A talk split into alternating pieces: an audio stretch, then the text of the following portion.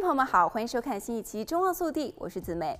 数据分析公司 FICO 每月监视超过二十亿笔银行交易，从中寻找异常的支出。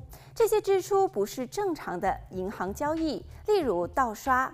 根据 FICO 的数据，二零二二年被盗刷的信用卡数量比二零二一年增长了百分之三百六十八。根据联邦调查局的数据，盗刷使金融机构和美国消费者每年损失超过十亿美元。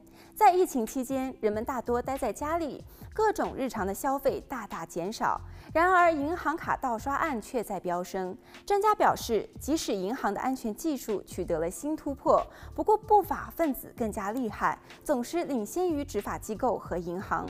美国特勤局迈阿密办事处是美国最大的网络取证实验室，技术人员在这个大型实验室当中从事各种金融犯罪调查工作，从伪造货币、电邮钓鱼到贷款欺诈。此外，他们还调查了硬件设备的欺诈，如信用卡欺诈和盗刷。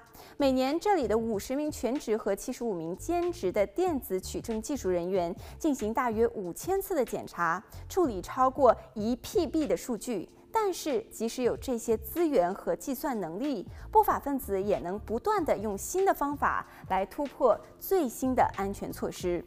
不法分子总是能突破最新的安全措施，跟盗刷器的发展也是密不可分。在二十五年里，盗刷设备已经从二十世纪九十年代末餐厅服务员的手持式读卡器，发展到现在的 ATM 的覆盖层和直接套在读卡器上的测录器。